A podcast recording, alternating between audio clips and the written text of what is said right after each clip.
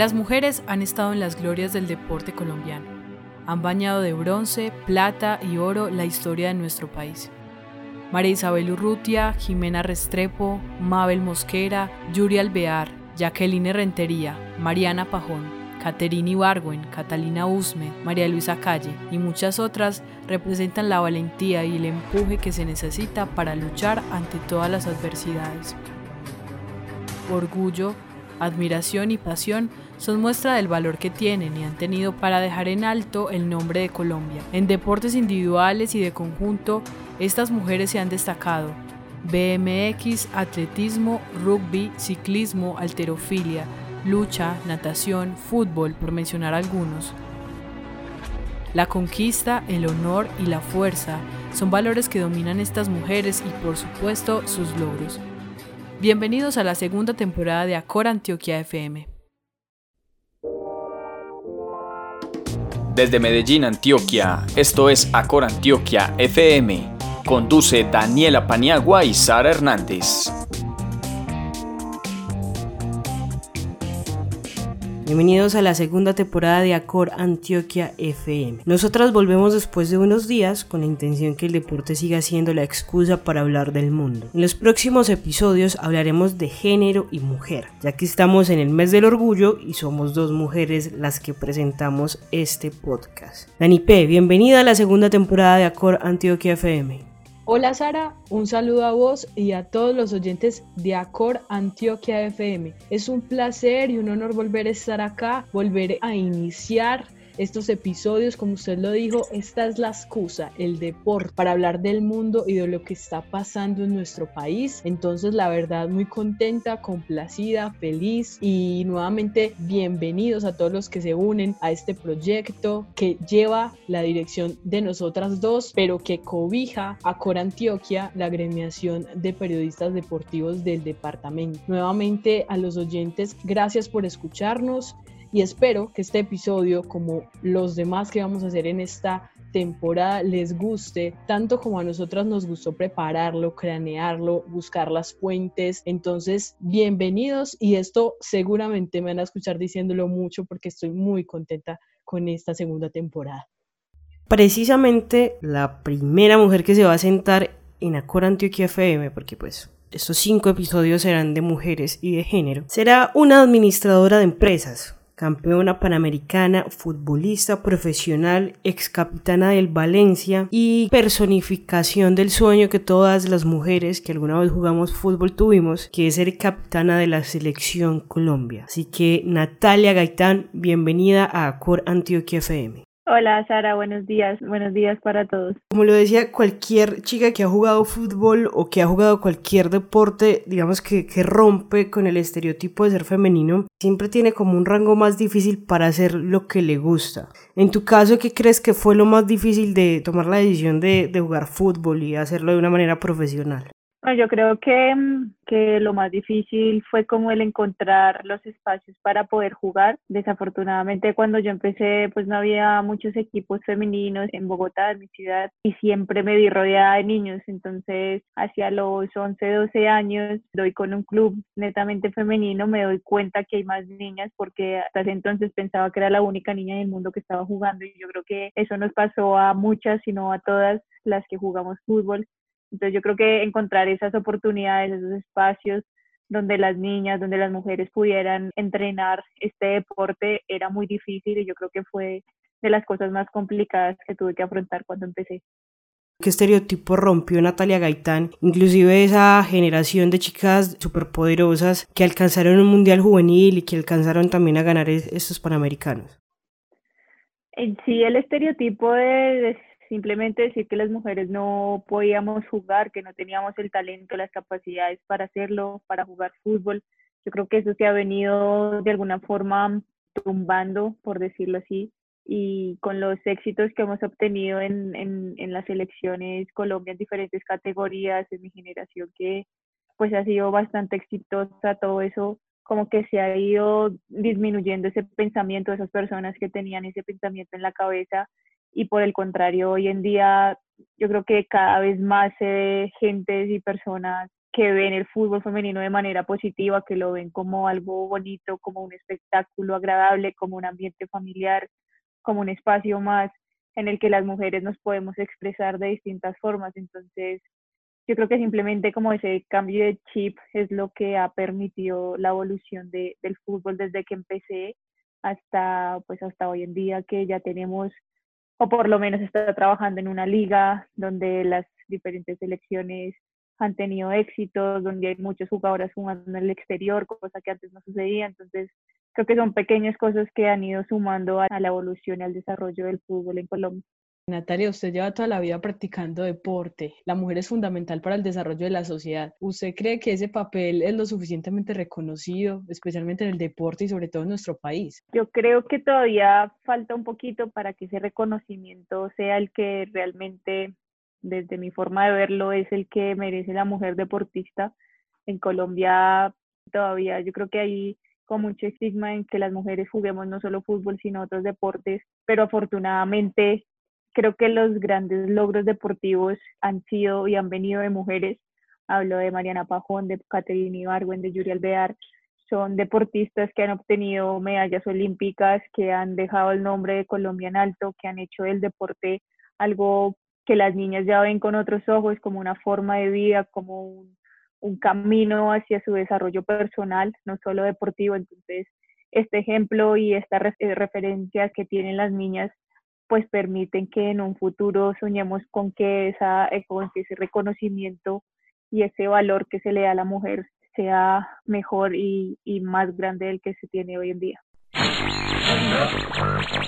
Y para seguir hablando de romper estereotipos, les presentamos a Mónica Saray Arango, psicóloga y deportista de alto rendimiento de nado sincronizado. Yo creo que el estereotipo social más fuerte que rompemos las mujeres al practicar deporte es el tema de la imposibilidad de tener fuerza o de tener un cuerpo tonificado por el hecho de ser mujeres. A veces se piensa que son los hombres los que pueden tener unos brazos fuertes, una espalda grande y se rechaza un poquito el tema de que las mujeres también podamos tener estos atributos. Siento que al practicar deporte demostramos que no por ser fuertes, no por tener un cuerpo tonificado, dejamos de ser las mujeres que somos y podemos seguir siendo lo delicadas que podemos ser. Considero que la importancia de la mujer deportista en la sociedad es la misma importancia que tenemos los deportistas en general. No siento que por ser mujeres tengamos mayor importancia al practicar deporte. Siento que somos los deportistas los abanderados de una forma de ver la vida diferente, de un buen aprovechamiento del tiempo libre y mostramos al mundo también que con disciplina y con esfuerzo se pueden lograr los objetivos. Pienso que somos nosotros los encargados de mostrar la otra cara del país, la otra cara del departamento y eso nos hace como la punta de la lanza de todo este tema del cambio en la sociedad.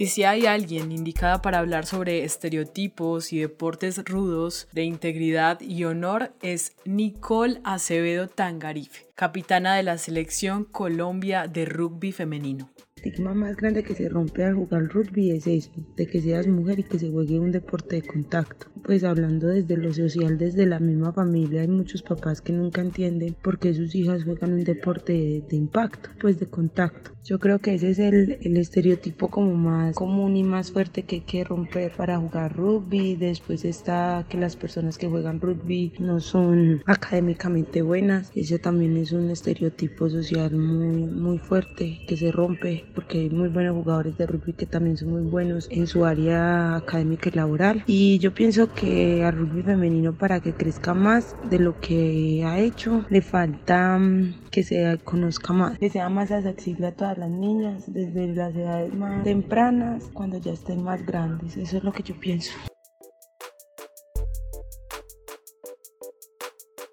Bueno, y en este episodio lleno de voces femeninas, también les presentamos la voz de la joven deportista y esgrimista Alejandra Piedraíta.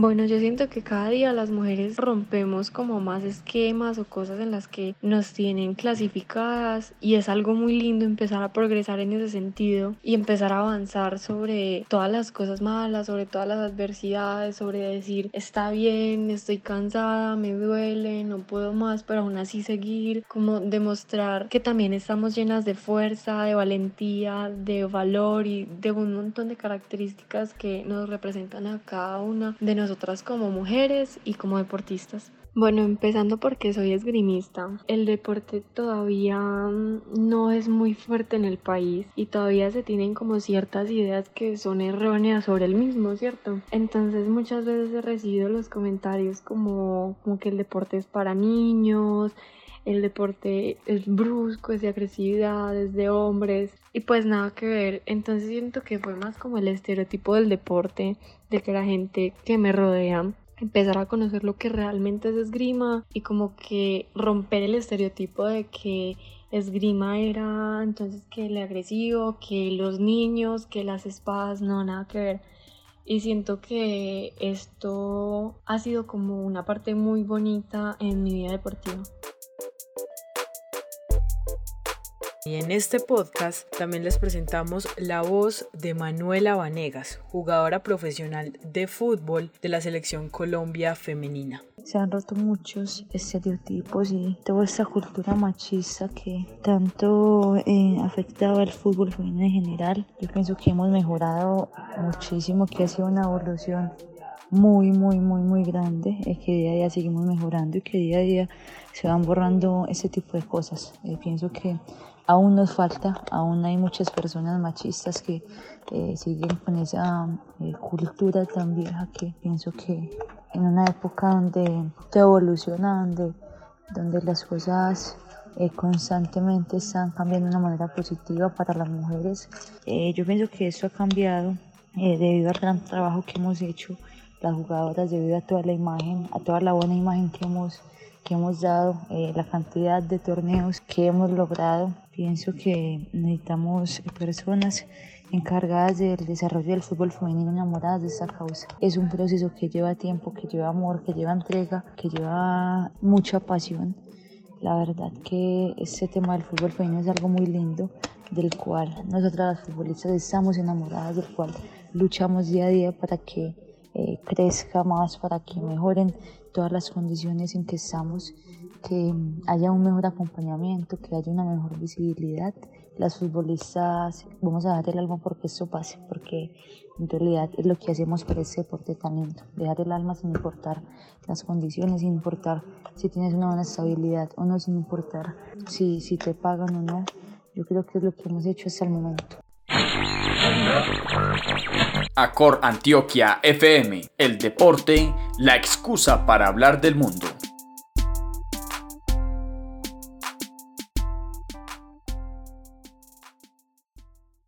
Fuera del fútbol, porque creo que es evidente la, la, diferencia, ustedes han venido realizando pues denuncias al respecto. Creo que pronto, no sé si es por una concepción cultural o, o, porque se cree que el deporte masculino se lleva un poquito más de, pues es más negocio, ¿crees que en cuanto a los entes administrativos y gubernamentales hay más apoyo hacia el deporte masculino que hacia el femenino?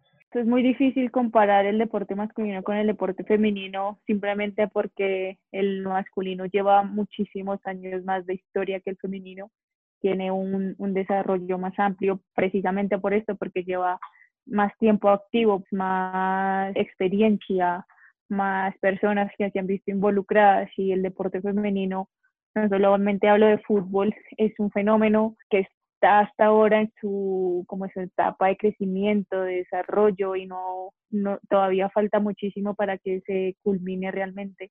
Y obviamente pues al final es, es un negocio y, y, se trata de poder encajar las distintas piezas de las que hacemos, de todas las personas que hacemos parte de este mundo, no solo de, de las organizaciones, sino de patrocinadores, de las jugadoras, de, de los clubes.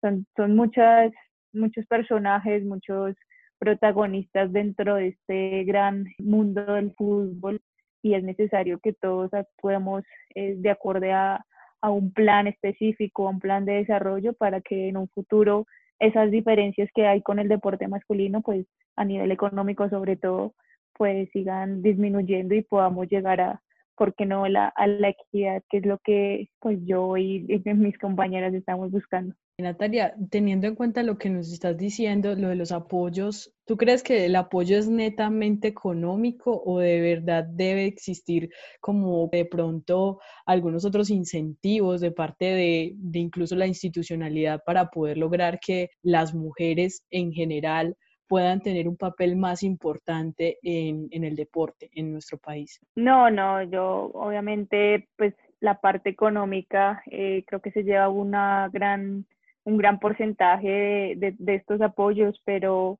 en definitiva, hay muchos otros incentivos. O, hoy en día muchas universidades están optando por dar becas a deportistas para que la representen en, torneos universitarios o para estudiar algún tipo de, curso, para hacerse entrenadora. Entonces yo creo que estos incentivos también cuentan mucho abrir espacios en el, en el mundo laboral para las mujeres deportistas también, brindar respaldo de las empresas que contratan, eh, los permisos necesarios cuando se, se, entrena, se juega y se trabaja al mismo tiempo, pues es, es importante tener como toda esa sincronización con, con, un empleador. Entonces, hay más incentivos, claro que sí, pero pues en definitivamente el aporte económico y el respaldo económico eh, se lleva un, un, gran parte del protagonismo de, del desarrollo del fútbol femenino.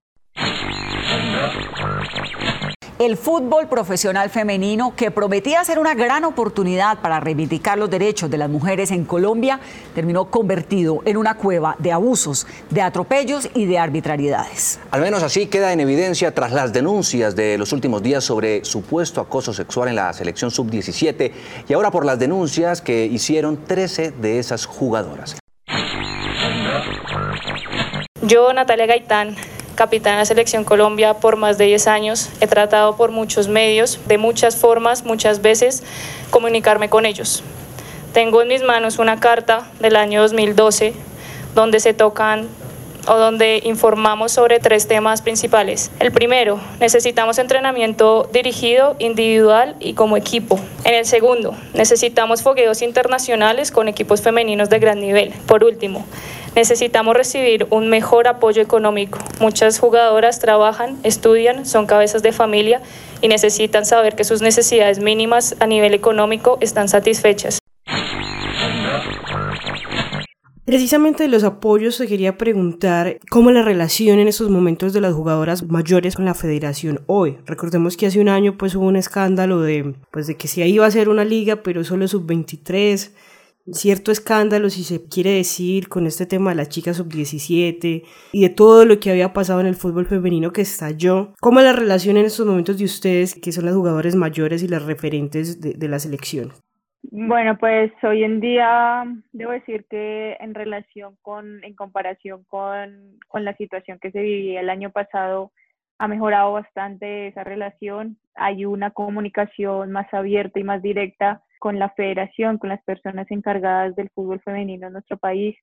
Entonces, pues se agradecen esos espacios que se han brindado, pero igual seguimos y continuamos a la, como en la lucha de que tengamos una voz más poderosa, de que las mujeres podamos eh, ser parte activa de ese cambio, de esa evolución, y todo eso se hace a partir de una comunicación y una confianza de las dos partes. Entonces, se ha mejorado bastante, pero todavía quisiéramos que no se quedara ahí, no se quedara donde está hoy en día, sino que cada día pues se sume un detalle más hacia esa evolución y hacia todo, hacia lo que todos queremos, porque al final la federación también quiere que esto funcione de otra forma, lo ven de formas distintas, pero creo que el objetivo es el mismo para todos. El objetivo es el mismo y las ganas de cambio, sé que, que muchas eh, personas quieren que eso suceda, pero en este momento también la pandemia digamos que entró a visibilizar esas diferencias que hay con el fútbol femenino y el masculino, porque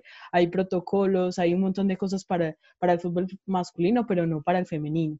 Entonces, ¿usted cree que en algún momento la situación puede cambiar? Ustedes han hecho un camino impresionante, ustedes además fueron pues campeonas panamericanas y eso da mucha más visibilidad pero ¿usted cree que realmente hay, hay un punto cercano, sobre todo eso, cercano para que cambie la situación? Cercano, pues no lo veo mucho, pero yo sí creo que llegará, como lo dices con todo esto de la pandemia, creo que se ha hecho mucho más visible la realidad de las mujeres futbolistas en Colombia. Nos cogió en, un, en una época, en un tiempo en el que se estaban negociando muchos contratos, en que la liga todavía no había iniciado aquí en Colombia, en que todo estaba muy en el aire y pues la pandemia del COVID hicieron que todo esto como que fuera aún más relevante, se, de alguna forma se hiciera más visible toda esta situación y eso también demuestra y da la oportunidad para que miremos hacia un futuro y empezar desde ahora a desarrollar un plan que realmente pues tenga una estructura sólida, que demuestre interés, que no estemos cada año como peleando y mirando si va a haber liga, cómo va a ser, cuántos equipos va a tener, cómo va a ser la estructura, sino que ya realmente esté algo establecido y que dure tres, cuatro años y no cada año estar en la misma, en el mismo discurso y en la misma como pelea en que por favor se haga liga. Entonces, yo creo que, que llegaremos a ese punto y seguiremos realizando todas las labores para que sea así de parte de las jugadoras de selección, de las jugadoras que tienen un poco más de, de, voz y reconocimiento. Yo creo que se ha hecho una labor muy bonita y pues hoy en día ya hay un tema de fútbol femenino en la boca de todo el mundo y eso también es muy positivo porque porque la gente se está interesando y está empezando a investigar más sobre todo, sobre toda la situación. Y entonces yo lo veo como algo positivo de, de que la gente, mucha gente esté hablando del tema. Vimos el año pasado, por ejemplo, un estadio de reventar en el Atanasio cuando se jugó la final entre, entre Medellín y América, con un aguacero, pero aún así el estadio se llenó. Entonces uno se pregunta, ¿por qué la liga de fútbol femenina no es estable? O sea, vimos que no es un mal negocio porque se llena. ¿Será que de pronto es machismo o voluntad política? ¿Qué quiere Natalia Gaitán? Yo creo que pasa por muchas cosas, no creo que se dé solo por una razón, no creo que sea algo específico y que si solucionamos eso, pues ya tenemos todo el resto solucionado. Creo que mm, al ser una liga con tan poca duración, se pierde el interés que se pueda generar, es decir, la final tuvo estadio lleno, tanto en la ida como en la vuelta, fue boom, fue tema de, de hablar pero eso sucedió en marzo, no sé bien la fecha, y al mes siguiente pues ya casi nadie hablaba del, tema y obviamente a los dos meses ya nadie hablaba del tema y tenemos que esperar todo un año para que vuelva a empezar y la gente se vuelva a interesar. Entonces, ese, esa poca duración, el interés que genera se pierde muy rápido porque ya no hay noticias, ya no hay de qué hablar, ya las jugadoras están inactivas, ya los clubes no tienen partidos, no tienen producto para vender. Entonces, para mí, un factor fundamental de esos mini múltiples factores que puede haber es la duración y la poder presentar un producto atractivo a los patrocinadores que realmente se interesen en, en una inversión sólida y no estarles vendiendo, como les digo, un producto que, que no tiene ninguna seguridad que se va a hacer, que no se tiene ninguna de seguridad de cómo se va a hacer. Entonces, es bastante complicado tener una liga sostenible bajo estas condiciones. Ustedes han hecho una labor en serio impresionante porque las han escuchado al lado de tus compañeras Isabela, Daniela, eh, pues con tu acompañamiento han logrado que se les escuche. Entonces, no sé, desde lo personal, ¿te gustaría de pronto alguna vez estar desde el lado de dirigente o de pronto ayudar a las chicas que vienen detrás de ustedes o algo? Sí, sin lugar a duda, cuando cuelgue los guayos, cuando deje de jugar, eh, me veo metida en el, en el deporte, me veo metida en el desarrollo, el cómo no lo sé, sea como dirigente dentro de una federación, dentro de algún ente deportivo, dentro del Ministerio del Deporte o como una empresa pues paralela, no sé, no sé cómo vaya a ser el rol, pero en definitiva va a estar involucrado y va a estar relacionado con el, con el desarrollo del fútbol femenino de Colombia. Natalia, ¿qué tan difícil es ser una jugadora de fútbol profesional? Vemos que la mayoría de ustedes tienen una profesión aparte, en este caso eres administradora. ¿Qué tan difícil es dedicarse solo a eso? Hoy en día creo que hay más, más facilidades, pero como tú, le, tú lo dices, el 90% de las jugadoras tenemos un plan B, un plan académico. Sabemos que hoy en día no hay los suficientes recursos económicos para que todas podamos vivir del fútbol. Hay unas, yo en mi caso en España, que yo ya llevo muchos años, pues sí puedo y, puedo decir que vivo del fútbol, pero hoy en Colombia, como lo hemos venido hablando, pues hay una liga de tres meses, el resto de meses las jugadoras que, que hacen, no hay contratos, entonces hay que tener como ese plan B, unos estudios universitarios te dan esa salida que a lo mejor el fútbol no te pueda dar en ciertos momentos o en ciertas circunstancias, o cuando ya decidas dejar el fútbol, pues tener eso como a un ladito y no quedar a la deriva cuando no se tengan los recursos o cuando se deje jugar, o si por ejemplo, ojalá no pase, pero pues estamos expuestas a muchas lesiones y en estos casos eh, es importante, yo siempre lo he visto muy importante tener esa parte académica detrás que te pueda respaldar y que la puedas usar en, en casos determinados o ya en tu próximo paso en tu vida.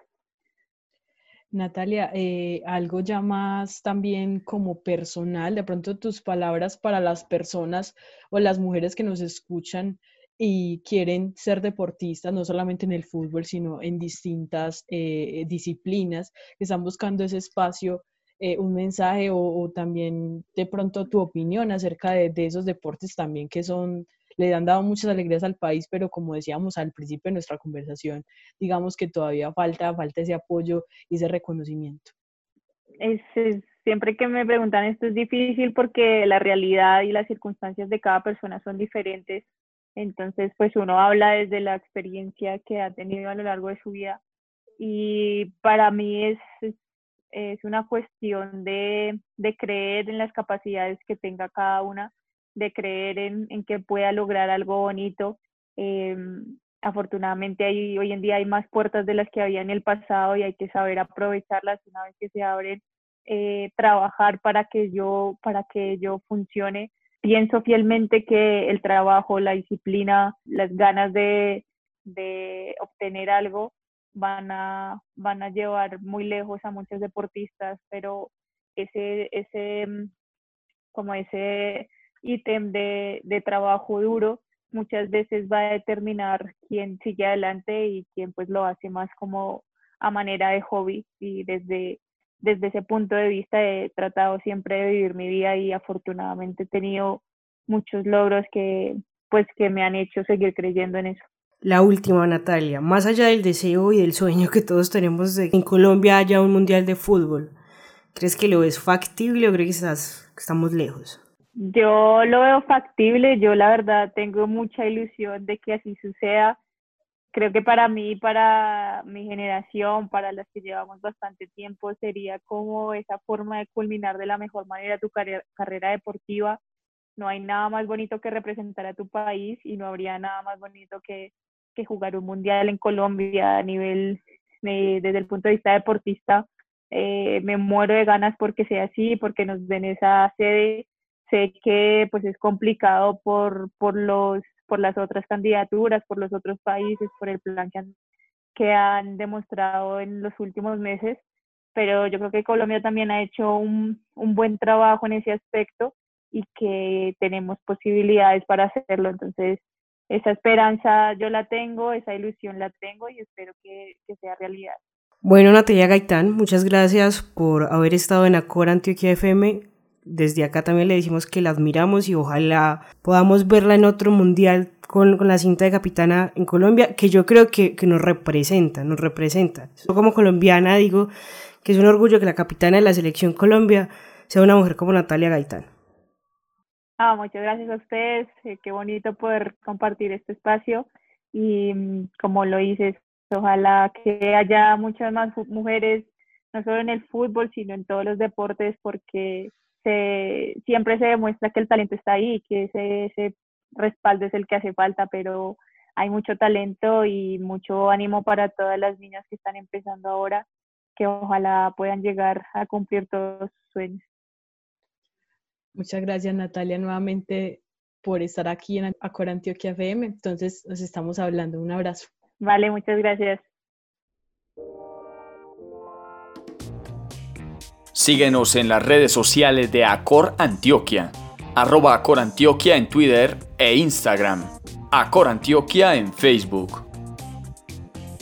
Dani P., primer episodio, Natalia Gaitán, conclusiones de lo que hablamos con ella. Bueno, Sara, esto no lo sabe nadie. La verdad es que yo jugaba fútbol y para mí fue un capítulo muy especial porque desde pequeña admiré mucho a Natalia y siempre he pensado que es un referente no solamente para el fútbol, sino para todas las mujeres que vienen construyendo un camino como profesionales y como deportistas de alto rendimiento en nuestro país. Son muchas las mujeres que representa a Natalia, entonces yo la verdad quedo contenta, satisfecha y nuevamente gracias a todas las personas que se unen a este proyecto llamado Acor Antioquia FM. Un abrazo y nos escuchamos en el próximo episodio de Acor Antioquia FM. A todas las personas que nos escucharon hasta el final, muchas gracias. No olviden compartir este podcast, en recomendarlo a sus amigos o a cualquier persona que le guste el deporte. No se olviden que Acor Antioquia está en Spotify, en Deezer, en iBox, en Anchor, en SoundCloud, en Google Podcast para que vayan, nos escuchen, nos dejen ahí sus comentarios para que podamos seguir creciendo. Un abrazo y nos escuchamos muy pronto.